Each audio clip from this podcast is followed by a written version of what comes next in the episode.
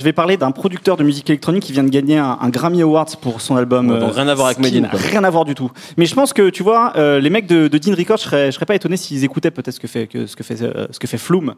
Donc c'est un producteur australien. Alors L'album, je l'ai trouvé euh, un peu mi-figue mi-raisin, celui pour lequel il a, il a reçu, euh, il a reçu ce Grammy. Par contre, il a sorti deux EP qui accompagnent en fait, qui s'appellent Skin Companion justement, qui accompagnent euh, cet album. deux EP de quatre titres qui sont assez incroyables.